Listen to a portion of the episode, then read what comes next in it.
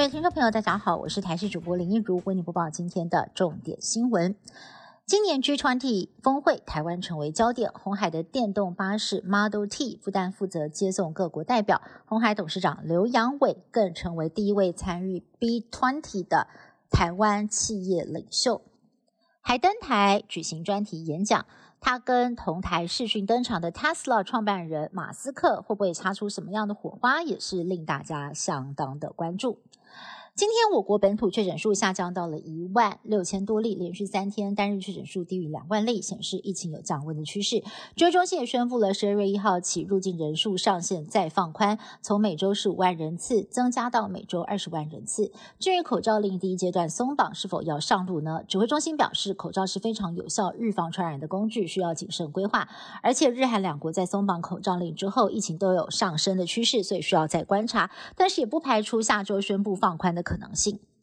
还记得去年长荣海运发出四十个月的年终奖金，震撼业界。而现在看起来哦，今年长荣前三季的获利已经超过了三千亿元，提前超车去年一整年赚进的两千三百九十亿元。今年会发出多少的年终奖金，也成为了外界关注的焦点。甚至还有消息传出，以今年的获利水准，年终奖金有望挑战六十个月。不过对此，长荣回应，现在讨论还太早了。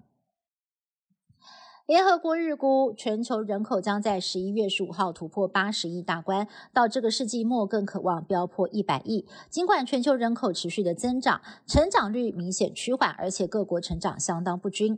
联合国还预测，最快在二零二三年，印度渴望超车中国，成为全世界人口最多的国家。中国大陆第二大淡水湖洞庭湖近年来因为河水干涸，出现了大规模的神秘图案，有如中国版的麦田圈。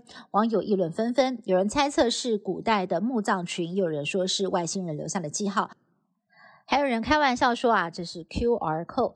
不过，岳阳县洞庭湖管理委员会表示，这很可能是附近渔民早年建造的矮围遗迹，利用湖水的涨退来捕捞鱼虾。民众党新竹市长候选人高虹安今天在《北周刊》爆料，不止涉嫌诈领助理加班费，连助理本薪都疑似低薪高报，而且薪资的应扣款项与回捐上缴到公积金的金额一致，十一个月挪用公款超过六十万。高虹安下午亲上火线，痛批所谓的吹哨者不当窃取资料，还有篡改疑虑，也强调回缴公积金制度在立法院行之有年，自己绝对没有胁迫。